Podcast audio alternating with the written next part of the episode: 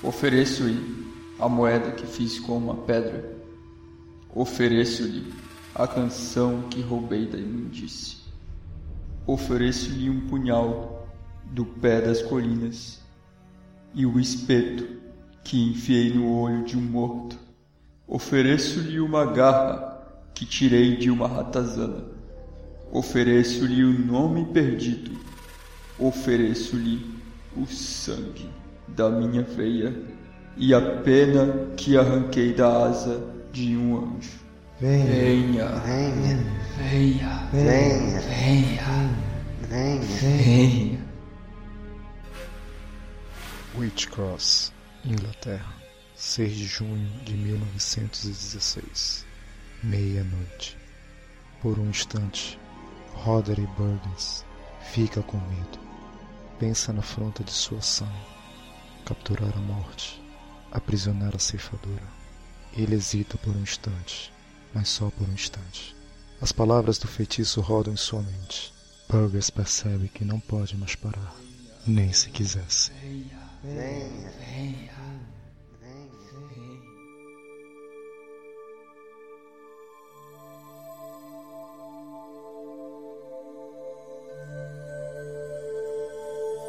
O ritual é consumado, mas, para a surpresa de Burgess, não foi a morte que eles conseguiram atrair para o plano físico. Eles falharam. No entanto, o Mago Negro acredita que no final das contas, o trabalho dessa noite foi proveitoso. 10 de junho de 1916 Toronto, Canadá. Ellie Mersen ouve sua história de Niná. Ela sabe que é só para distraí-lo, mas aquilo a apavora. Kingston, Jamaica. Na pousada do pai, Daniel Bustamante dorme. Os gritos e a cantoria dos adultos bêbados não afetam seu sono. Ele sonha com um castelo no céu, sobre montanhas azuis, um castelo de nuvens. Verdun, França. Stephen Weiserman sairá da trincheira de novo esta noite, assim que escurecer. Ele nunca sonhou que seria assim. Ninguém lhe disse. Ele mentiu a idade para se alistar. Tem quase 14. Londres, Inglaterra. Unity Kincaid se agita entre os lençóis de linho. Ela sonha com um homem alto e moreno. Os olhos dele queimam como estrelas gêmeas em sua mente. Ela balbucia e geme, perdida num mundo além da compreensão. Unity sonha.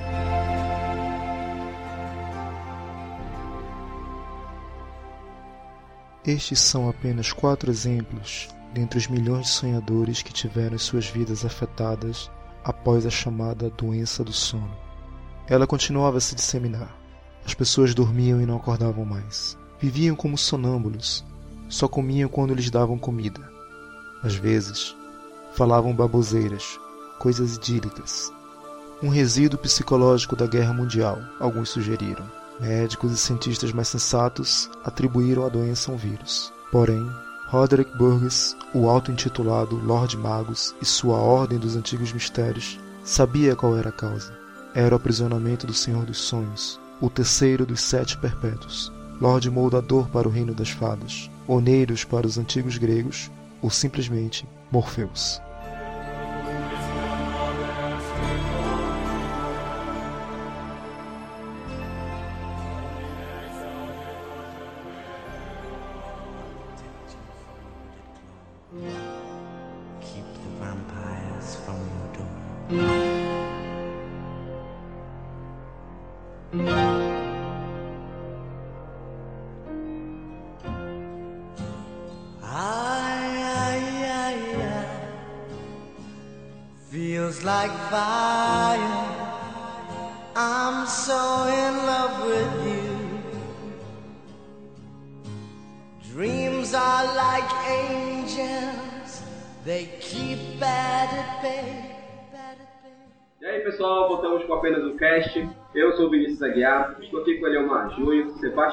Carlos e Ed Barros. E hoje trazemos para vocês um podcast muito especial sobre o quadrinho que todos nós aqui amamos, Sandman, do New Gamer.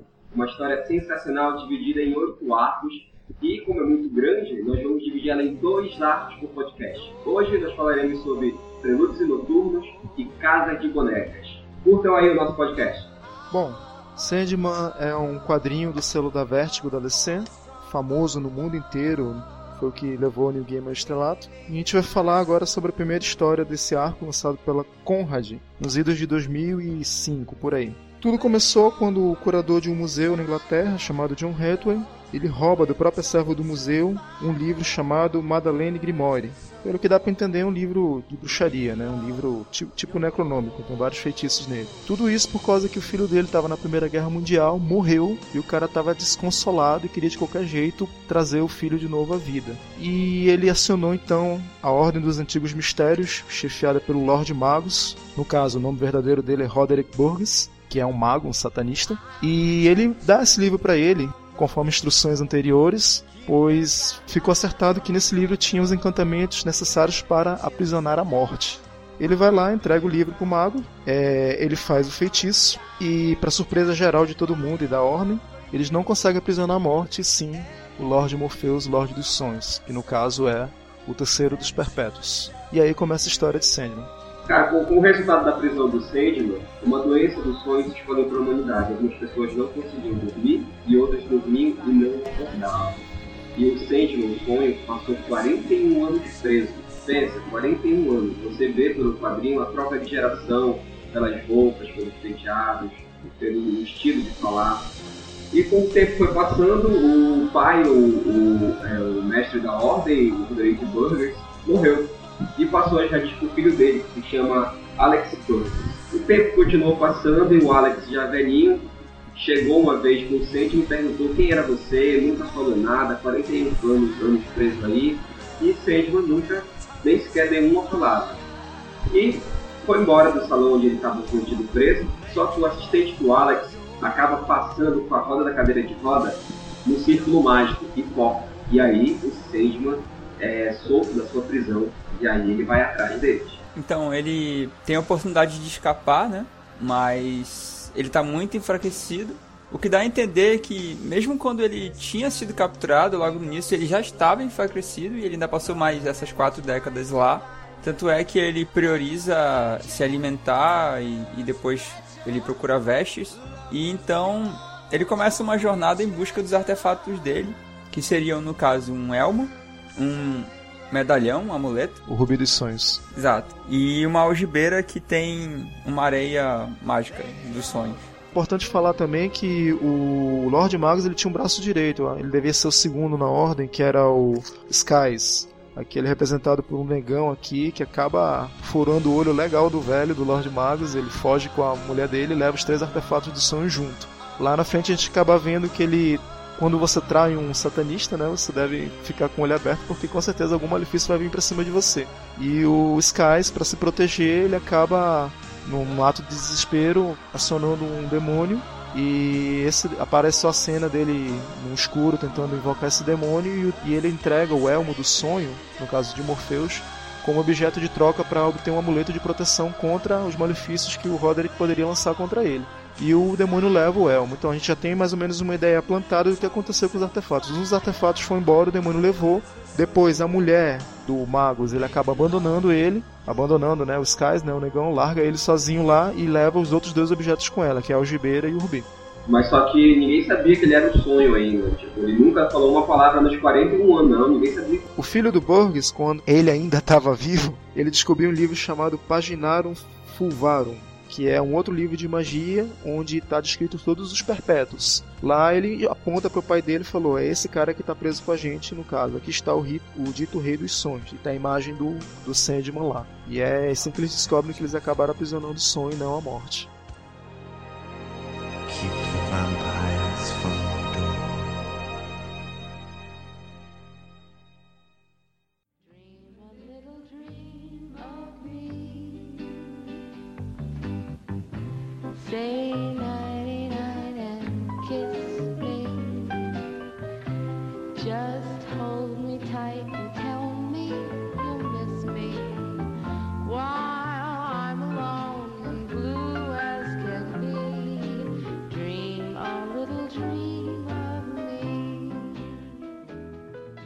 Quando o Sandman sai lá da mansão do Burgers, ele pensa em retornar ao sonhar, né? Que é o, o, o mundo dele, né? O lugar onde ele construiu, que armazena todos os sonhos das, das seres vivos do, do universo inteiro. Só que ele está muito fraco e ele demorou muito para chegar nos portões de Marfim, que é a entrada do castelo dele. E chegando nos portões ele encontra o Gregory, que é o, o dragão de um de seus anfitriões, de um dos seus servos, que é o Caim e o Abel, que são a primeira história. Sendo a primeira história, eles estão contidos no mundo do sonhar e são também os servos dele que têm sido a primeira história. E chegando lá, ele encontra o sonhar totalmente devastado, devido aos 41 anos que ele ficou, o mundo ficou sem manutenção.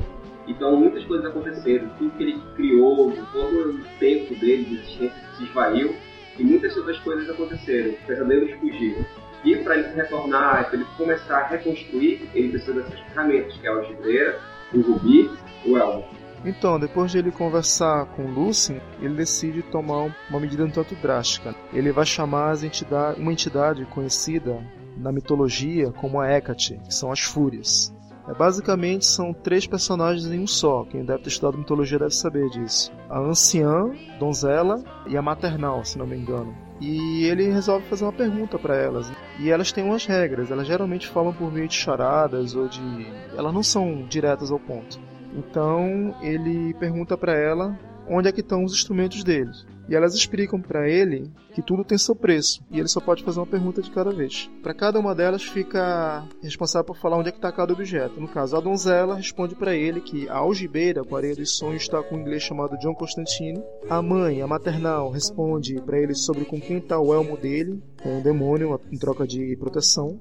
E a anciã responde para ele que a pedra do rubi, que é um dos instrumentos mais poderosos dele, está com um vilão chamado Doutor Destino, que não é aquele da Marvel, é um personagem da DC que é inimigo da Liga da Justiça. Para ser mais exato, ela chega a comentar que tá com a Liga da Justiça. Eles tinham pego do Destino. Sim, sim, é verdade. A última informação que ele tem é que estaria com a Liga da Justiça. E após isso, elas vão embora ele agradece, elas informam para ele que esses problemas apenas começaram e depois disso ele acaba entrando meio num ponto que ele quer saber qual é a decisão que ele vai tomar. No final desse capítulo, você ainda no próprio quadrinho ainda aparece a mãe do John Dee, que é o do destino, né, querendo ver o filho dele, só que quando ela desconta encontra o filho dele na prisão, no asilo Arkham, né? Isso que é o, o do Batman, ela, ela te fala que o filho dele tá louco, dizendo que, ele, que alguém roubou os sonhos dele.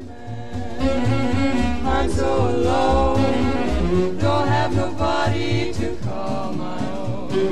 Please turn on your magic beam, oh, Mr. Sandman, bring me a dream.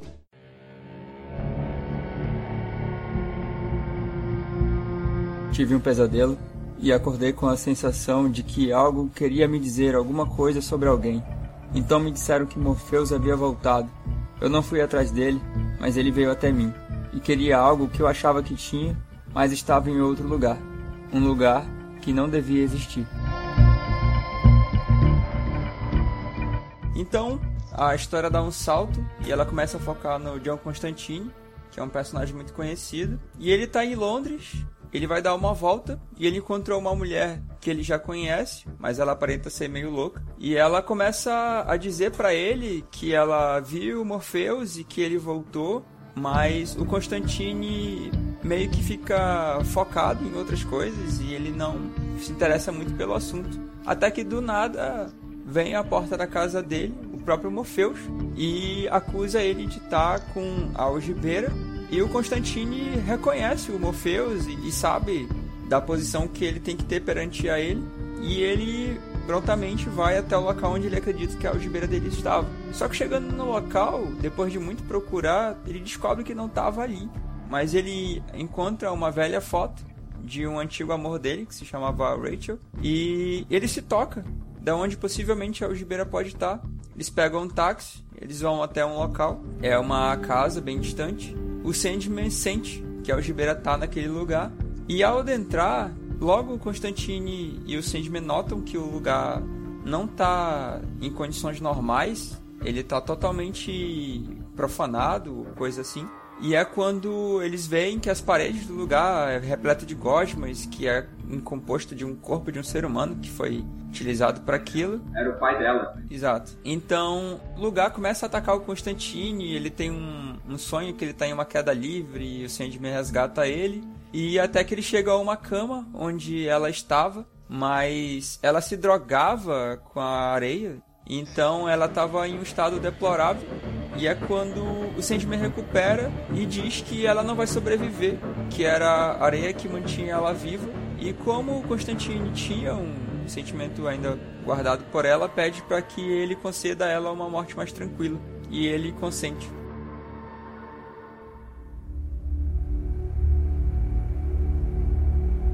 Em busca de sua relíquia, o elmo, Sonho desce ao reflexo vestido da cidade de prata, e em sua empreitada se depara com uma variável cuja qual ele não imaginava. O inferno é governado por um triunvirato, Lúcifer, estrela da manhã, Beuzebu e Azazel. Na trajetória para descobrir quem é o tal detetor de sua relíquia, um elmo feito de ossos de um antigo deus, Sonho acaba iniciando acontecimentos que terão um desfecho muito intrigante.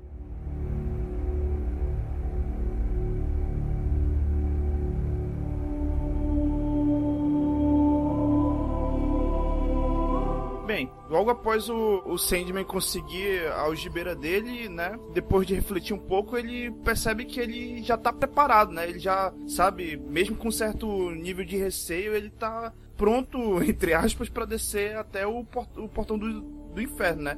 Literalmente. E ele começa, ele sai do, do, do, reino dele, do sonhar, e começa a descer, passando pelos planos. Eu, eu acho até, assim, rapidinho, um comentário rápido que assim, como é uma coisa entre dimensões, não precisava ele literalmente descer, né? Mas enfim, o autor quis isso e, e, pronto. E chegando no portão do inferno, ele se depara com um demônio que eu não lembro o nome porque é muito escroto, entendeu? O nome. É, é, é um palavrão o nome dele. É Etrigan. É, não, pô, antes do Etrigan. É um que é um guarda. É um palavrão, cara. Enfim, esse demônio distrata ele, ele fica puto e segura a cara do demônio e joga ele para trás. E é quando o Etrigan aparece. E o Etrigan se dispõe a ser o guia dele pelo inferno. E ao longo do inferno, o Etrigan vai, vai levando ele até o, o Lúcifer Estrela da Manhã. E ele começa a comentar de que o inferno mudou, que muita coisa mudou. E o Sandman fica é, com as reflexões dele, pensando, pô, como é que o inferno vai mudar? Mas ao chegar diante de Lúcifer, ele tem a, uma pequena surpresa, né? Ele descobre que realmente tem como mudar, que é quando se pronunciam Beelzebub e o Azazel e revelam para ele que agora o inferno é, não é mais governado por um senhor, e sim por um triunvirato, né? O Lúcifer questiona ele perguntando o que, que ele vai fazer lá, né? Se ele ia unir o, sonho, o sonhar com com o inferno e, e jurar vassalidade ao Lúcifer, né? Um fato muito interessante é que nessa hora o Lúcifer chama ele de demônio também. Isso nunca ficou muito bem explicado na série, até depois, no quarto arco, eles explicam o que é um perpétuo, né?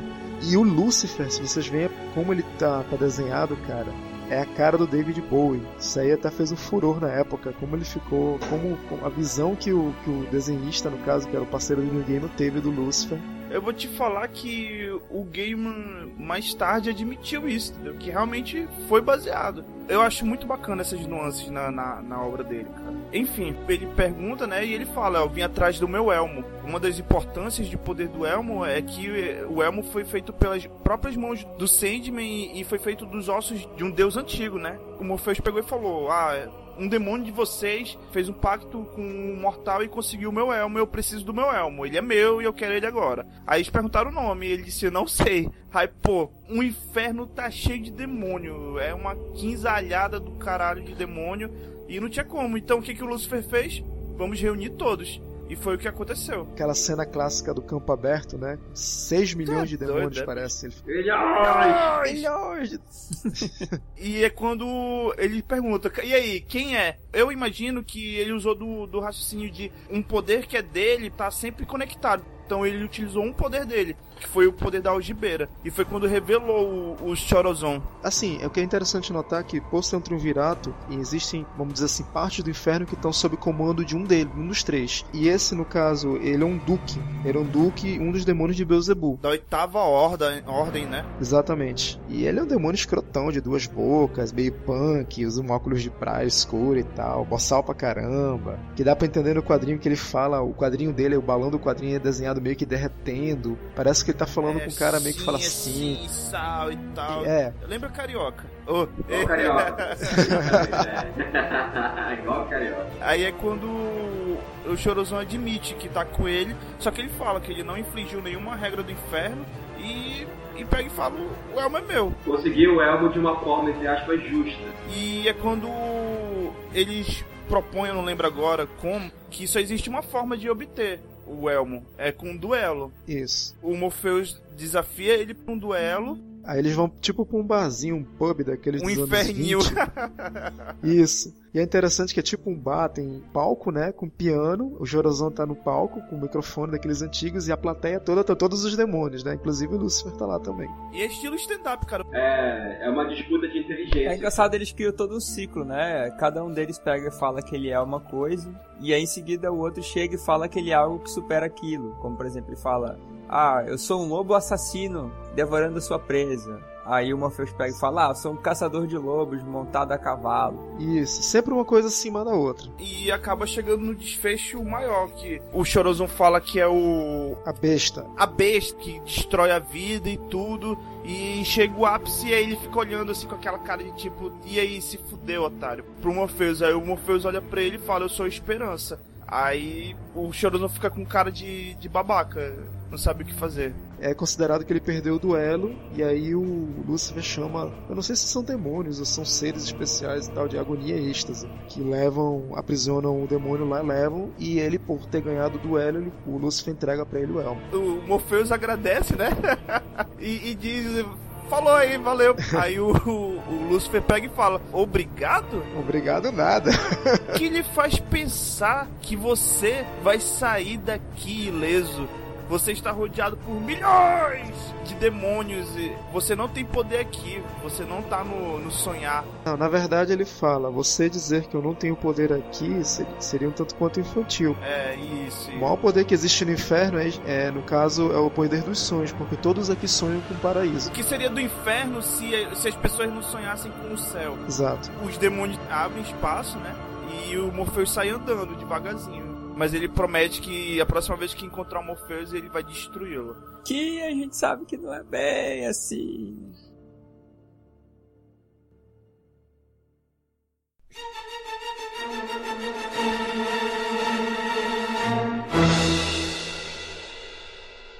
O quadrinho corta pro Senhor Destino agora, que antes de ele sair do asilo Arca, ele vê o espantalho, que diz que vai dominar o mundo.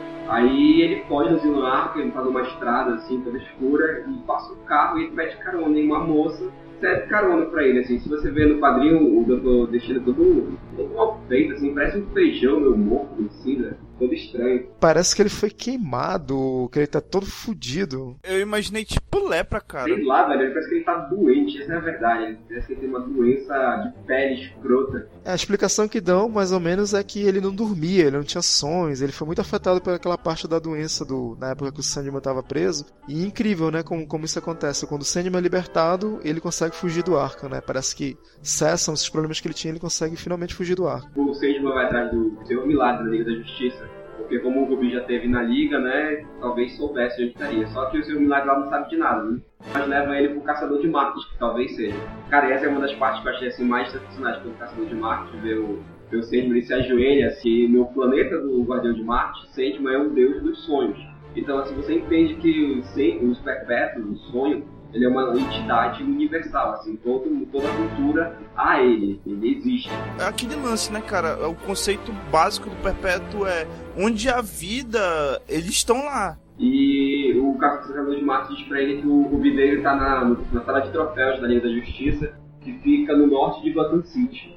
E quando o Sandman chega lá, né, infelizmente o, o, o Dr. Destino chegou lá primeiro e levou o Rubi dele. Vocês repararam uma coisa? Como o Doutor Destino, eu fico tão estranho falando esse nome, sempre me lembra o cara da Marvel, o, doutor- o inimigo do quarteto. Que é o mais notório, né? Pois é. Inclusive falam isso lá no epílogo desse livro. Mas enfim, ele trata o, o Rubi do Sandman meio como o Smeagol trata o Anel. Ai meu queridinho, ai meu, meu não sei o que, ele fica fazendo tipo guti-guti no Rubi, meu amorzinho, não sei o que quando ele recupera.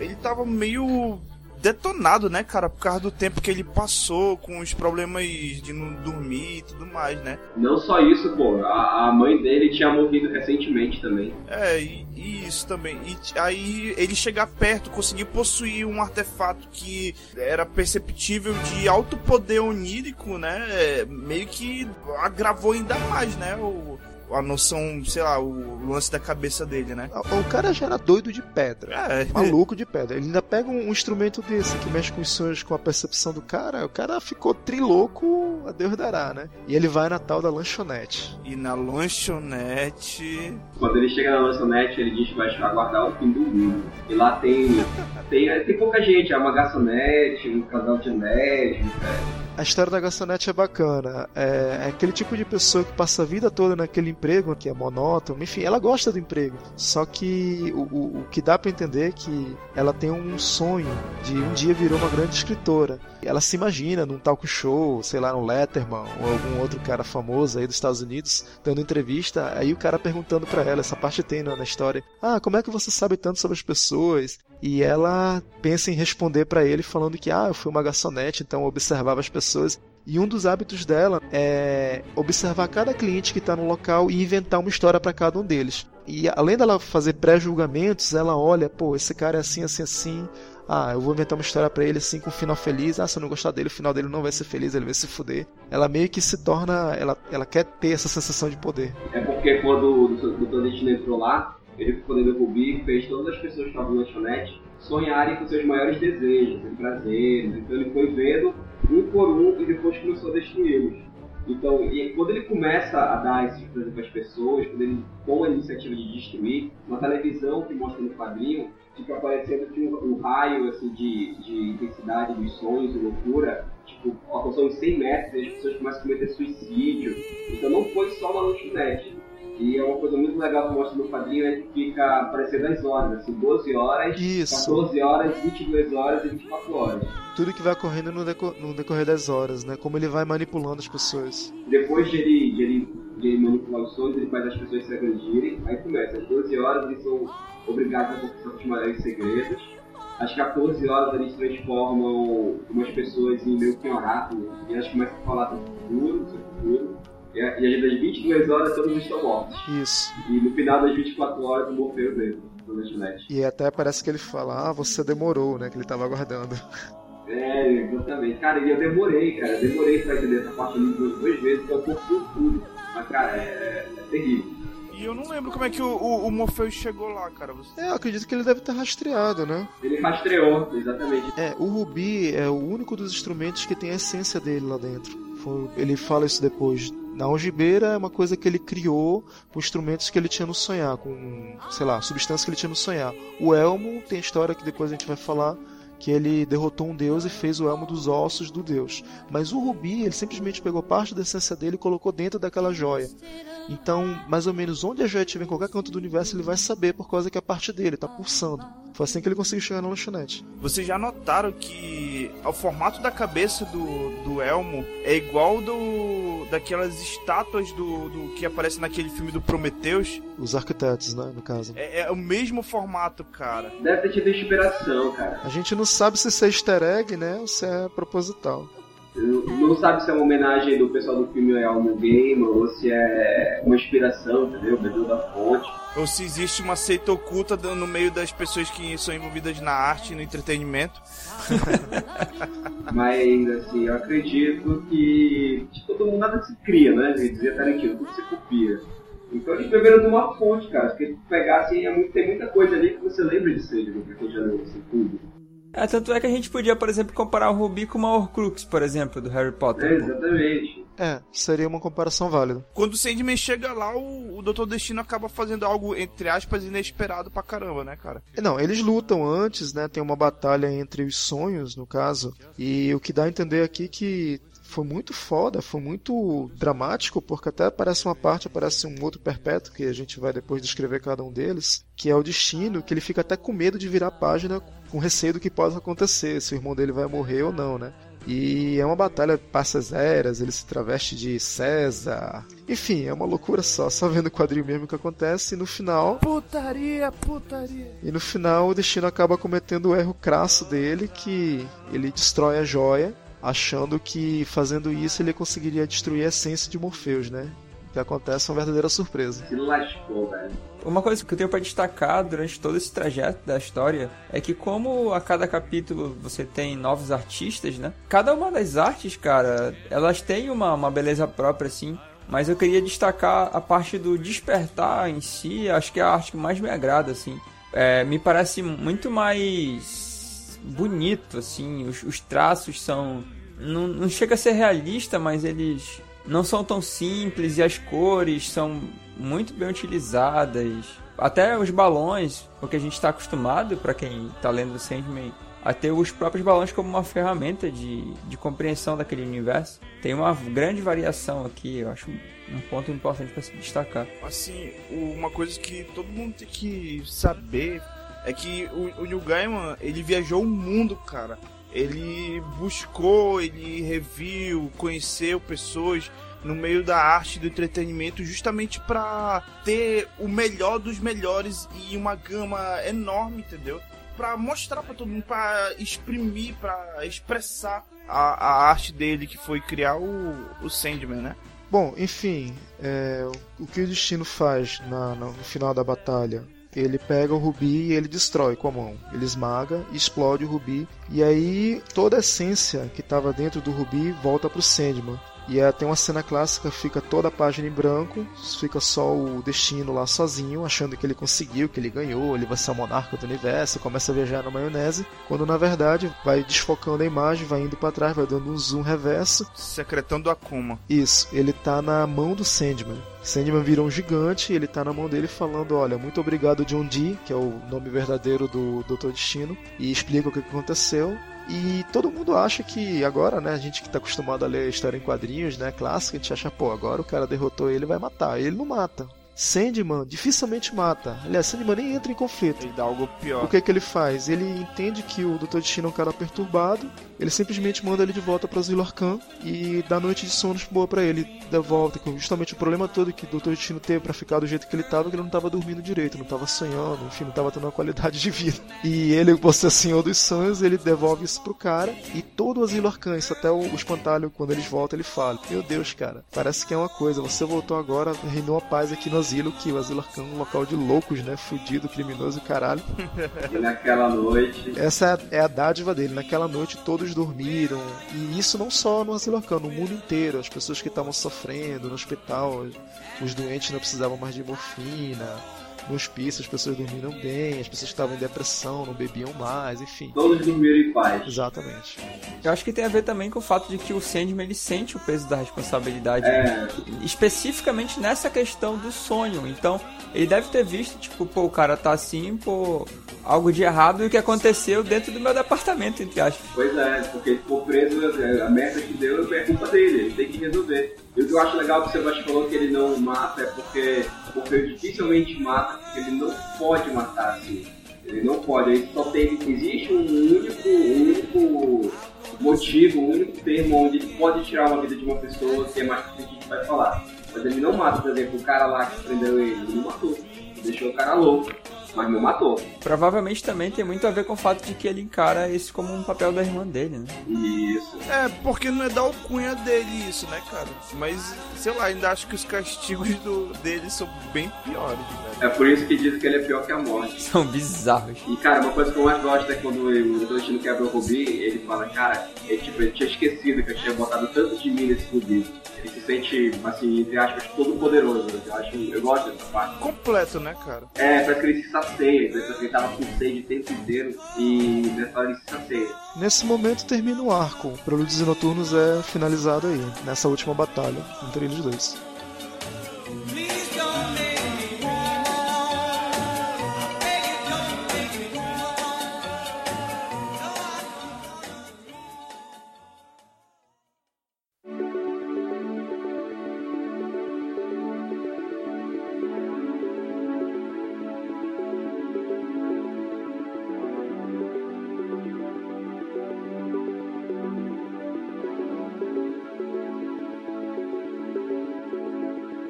Eu vou falar que uma das coisas que me cativou muito na história do Sandman era justamente a perspectiva, tipo, diferenciada que ele dá pra muitas coisas. Entre elas, todo mundo quando pensa, tipo, ah, uma representação da morte, pensa o quê? O capuz foi e tal. Quando vocês forem ver a morte que é retratada no Sandman, ela parece uma garota jovem de uma época que já se passou, nossa, assim, e ela é totalmente o oposto, cara, de tudo que a gente tem de concepção do que seria atrelado à morte, assim. Ela é uma pessoa que tem toda uma filosofia de vida, Ela é feliz e divertida. exato. E, sinceramente, é a minha personagem preferida do mundo de Sandman. Sem falar também que ela tem uma prática que eu acho super válida, cara. Que de tempos em tempos ela se torna, entre aspas, mortal e vai passar aqui uma existência e, e É dar um uma, uma repaginada assim em como é a realidade dos mortais para que ela tenha aquilo fixo na memória dela e, e possa tratar as pessoas como ela considera devido. E a morte chega pro Sandman e meio que dá uma bronca nele. E o Sandman acompanha ela. O Sandman, quando vê ela fazendo o trabalho dela, tão coeso, tão bem, super autoestima, assim, a, a felicidade parte do mundo dele. É, ele tanto toma consciência disso quando a irmã dele conversa com ele. E é uma conversa que você nota que é bem particular, assim, eles têm uma forma só deles de se comunicar. E ela chega e aborda a pessoa quando ela vai morrer, é bem legal, porque até nisso ela se diferencia, porque ela dá ali um tempo ainda para a pessoa aproveitar aqueles últimos momentos de vida dela antes de definitivamente levar ela para outro lugar. Uma parte que eu achei massa nessa história é quando ela vai buscar, né, o judeu. Ah, o judeu é foda, né? Tá no sofá, tá morrendo e tal. E ele, acho que ele canta, né? ele canta, não lembro se ele. Ele, ele canta um hino de Israel, um hino, né? Você vê todo um estudo sobre culturas, sobre tradições que o Gaiman teve para poder criar as histórias dele. Você vê que é uma coisa que não é jogada à toa, né? uma coisa que tem um propósito para estar ali. E é interessante que, pelo menos nesse arco e nos posteriores, quando a morte aparece, quando os mortais questionam ela, né, o que, que vai acontecer agora, nunca é mostrado. Que o, o autor quer, quer, quer apresentar para o leitor é que cada um tem sua própria fora religião, fora a crença, as pessoas, cada um é, tem sua própria visão de como vai ser o fim. E ele nunca se, se põe no lugar de, não, eu vou mostrar o que acontece. Não, ele sempre corta na parte que ela pega, no caso a alma da pessoa, e leva embora. E as pessoas, algumas questionam, pô, o que acontece agora? E a morte fala para ele, para os mortais, no que você acredita? Ah, acredito em tal coisa. Então, é o que vai acontecer para você.